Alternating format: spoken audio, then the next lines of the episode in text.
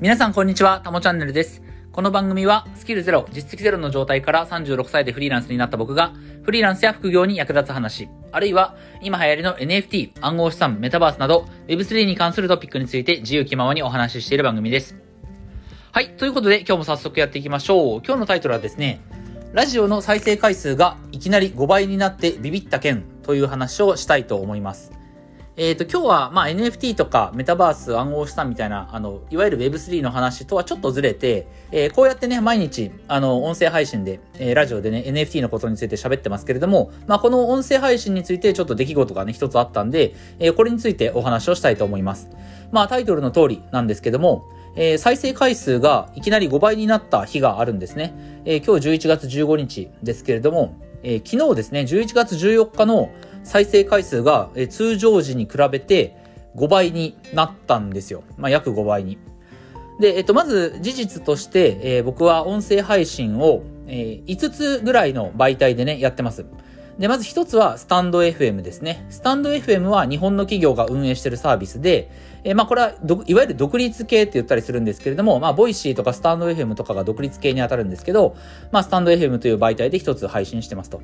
で、もう一つは、ポッドキャストっていう、そのジャンルですね。まあ、ポッドキャストってね、なんかいまいち僕、未だに講義のポッドキャストの意味と、競技の狭い意味のね、ポッドキャストの意味が、ちょっとよく掴みきれてないんですけれども、まあ、あの、こちらのサービスは、えっ、と、まずアンカーというのをつく使ってるんですよね。で、アンカーで、えー音声をアップロードして配信すると、えーその他のポッドキャスト、えー Spotify と Apple Podcast と、あと、キャストボックスっていうのがあるんですけども、この3つにも同時に配信されると。うん。なので、アンカーを起点として、えー4つのポッドキャストサービスで同時に配信してるのと、えーま、別途、えースタンド FM で音声を同じようにアップロードして配信してるっていうね、5つのメディアで、えー配信をしてます。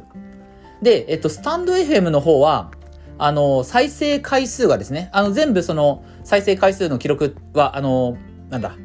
えー、アナリティクスという感じでね、あの、見ることができるんですけれども、えースタンド FM の方は、その、毎日毎日の各配信ごとに、累計何回再生されてるかっていうのがわかるんですよね。えー昨日の配信が例えば5回再生されてますとか、えー10月25日の配信が100回再生されてますとか、その再生、放送回ごとに、えー累計で何回配信され、あの、再生されてるかっていうのがわかるんですけれども、一方で、その、アンカーを起点とする方ですね。アンカーと Spotify と Apple Podcast と Castbox。こっちは、えーその、配信回ごとの累計回数、えー昨日の放送は5回聞かれた、いついつの放送は100回聞かれた、これもわかるのと同時に、えー昨日ですね、11月14日という日ごとに、えー全部でな、あの、何回放送された、再生されたか。えー昨日11月14日には、えーとある日の再生回数が5回で、とある、えーあの、回の再生回数が5回で、えーさらに別の回の再生回数が5回と。うん。だから5と5と5を足して、えー昨日は全部で15回再生されましたみたいなね。うん。日ごとに、えー結局その日何再生されましたかっていうのもわかるようになってるんですけれども、えっ、と、まあ、これをね、ずっと僕は、要は毎日、ここ2ヶ月ほどは音声配信ずっとしてるので、その、本当に毎日同じように淡々とこう続けて、えー何かこう、イレギュラーなことがあれば気づくっていうね、定点観測をずっとしてるような状態なんですけれども、えー昨日11月14日にですね、いきなりね、再生回数が5倍に伸びたんですよ。まあ、さっき言ったように、あの、スタンド FM の方は、その日一日で、あの、どれだけ聞かれたかっていうのがちょっとわからないので、今から話をするのは、その、ポッドキャストですね。アンカーを起点とするポッドキャストの方で、え再生回数がいきなり5倍に、通常時の5倍になってたんですよね。うん。で、えっ、と、まあ、そのグラフ、昨日の、昨日夜中にツイートをしたので、まあ、それを見てもらったらいいか、あの、見てもらったらいいかなと。グラフの形状とかはね、見てもらったらいいかなと思うんですけど、本当に昨日だけ、あの、ものすごく高い山になってるんですよね。あの、折れ、えー折れ線グラフ？折れ線グラフかな？うん。うん、そのグラフがすごく高い山になってて、で、自分自身心当たりがないんですよ。そもそもその音声メディアの特性っていうのは、いきなりバズるようなことってないんですよね。たこう、毎日、基本的には音声メディアって皆さん習慣として、えーコンテンツを消費してるものなので、その、昨日聞いてくれてる人は今日も聞いてくれて明日も聞いてくれるみたいな。要は一度フォローしてもらったり、一度こうファンになってもらったり、一度こう、まあこの人の話聞こうと思ってもらったらば、それからずっと毎日は聞き続けてくれるっていう人が多い反面、なんだろう、まあ TikTok とか Twitter とか YouTube みたいに、特定のコンテンツ、特定の動画、特定の音声がいきなりズコーンと伸びるみたいなことはあんまりないメディアだっていうふうに言われてます。うん。なので音声配信っていうのはこう、ゆっくりゆっくり時間をかけながら、着々と再生回数が伸びたり、フォロワーが増えていくっていうような仕組み、あ、まあ仕組みというかそういった特性がそもそもあるんですよね。で、僕自身のその再生回数も、まあ、過去30日間ぐらいを見ても、まあ波はあれど、基本的にほぼ一定の幅の中に収まってたんですけど、昨日だけ、あの、いきなりぴょこんと飛び抜けて5倍ぐらい、え再生されてたんですけども、まあなんでだろうなって思ったんですよね。で、じゃあ、特にその、じゃあ前日頃、あ、前日とか前々日に配信された回がめちゃめちゃヒットしたのかと、それが伸びたのかっていうと、やっぱりそうでもないんですよ。再生回数がトップなのは、えー、もう、かれこれ1ヶ月以上前の再生回数、あの、配信がね、一番聞かれてますし、昨日、一昨日に配信したものが、なんかめちゃくちゃ伸びたっていうわけでもないんですよね。うん。まあ、それはそうなんですよ。音声配信、音声メディアってそういった特性がないっていうのはさっき言った通りなんで、いきなりバズるみたいなことはないわけですよね。うん。なのに、昨日単日で見ると、昨日1日だけ見ると、えー、かなりの再生回数が伸びたということで、まあこれ本当になんでかわかんなかったんですけれども、さっきね、ツイッターで、まあ、あの DM が来て、えー、とある方からね、あのー、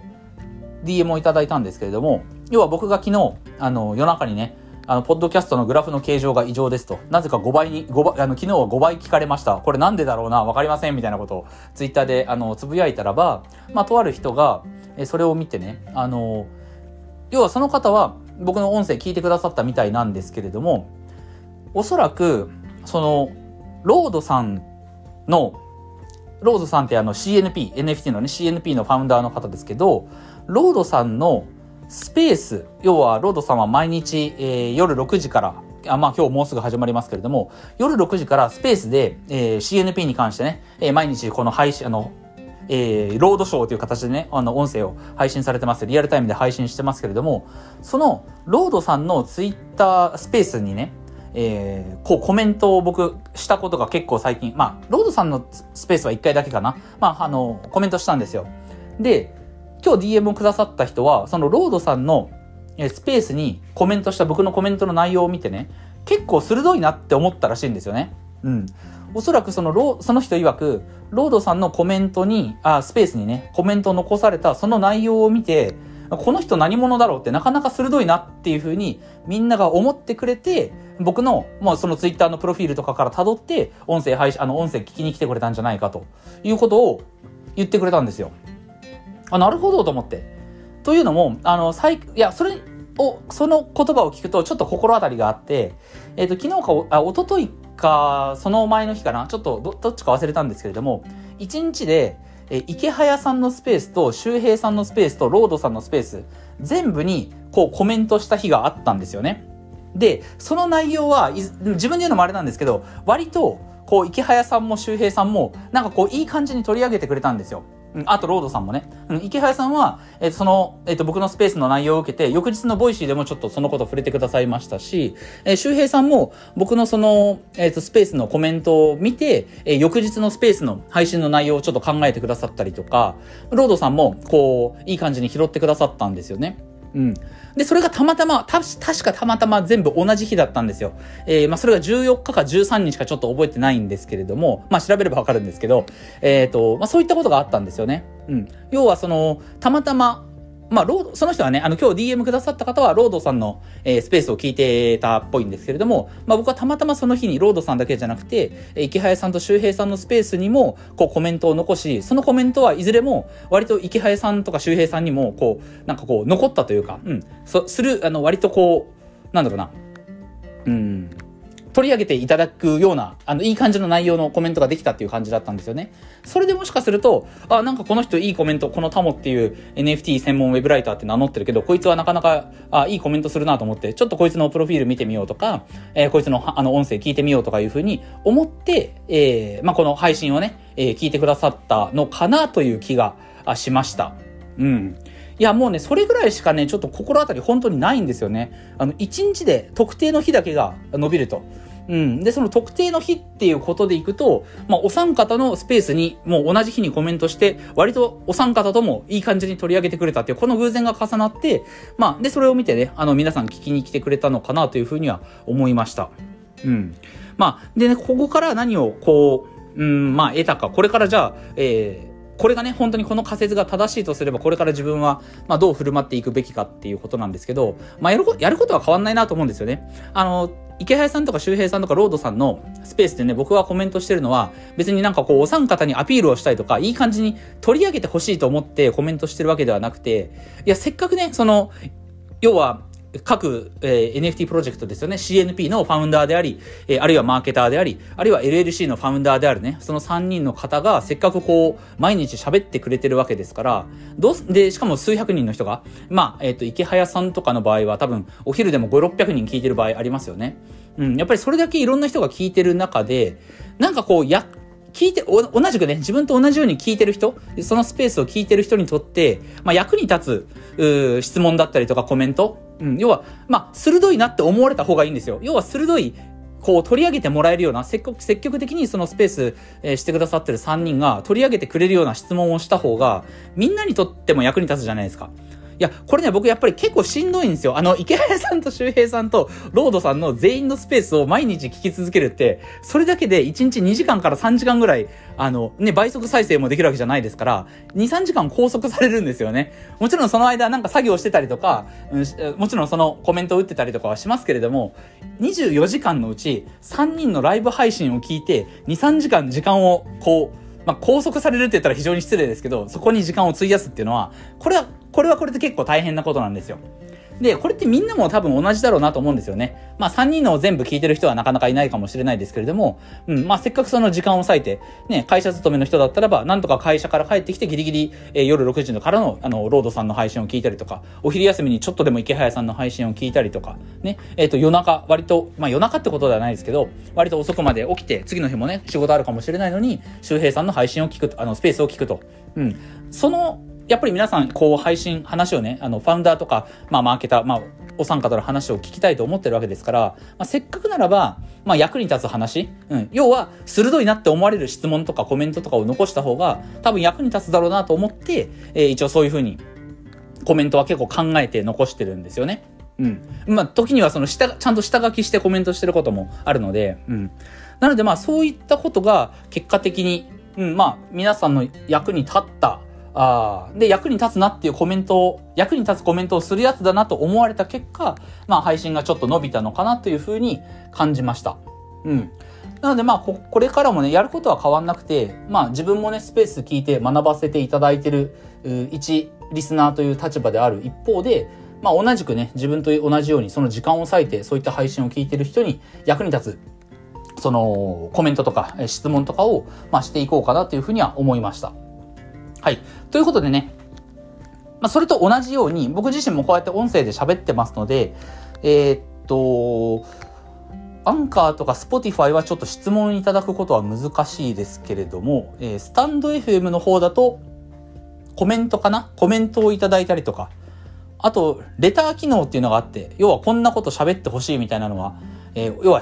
なんだ、質問箱みたいなやつがあるんですけど、あれ開放してたかな？ちょっと忘れたんですけれども、あの、スタンド FM 始めた当初は、とりあえず、なんか質問とか受け付けてる余裕がないから、とにかく喋りたいこと喋るって言って、閉じてたかもしれないですけど、ちょっと今見てみて、あの、これ終わったら見てみて、えー、レター機能開放できそうだったら開放しておきますので、まあ、あの、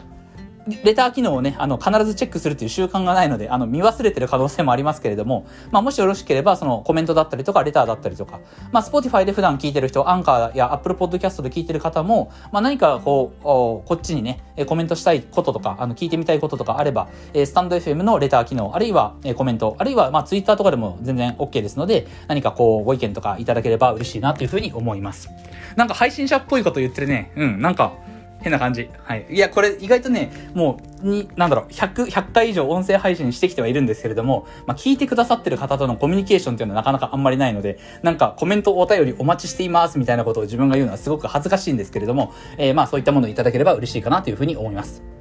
はい。ということで、ちょっと今日は NFT とはずれたところなんですけれども、えっ、ー、と、まあ、その池早さんとか周平さんとかロードさんのツイッターのスペースにですね、コメントを残したところから、まあ、もしかすると音声の配信の回数が伸びたんじゃないかなという仮説をね、えー、仮説を立ててちょっと今後のことを考えてみましたというお話をさせていただきました。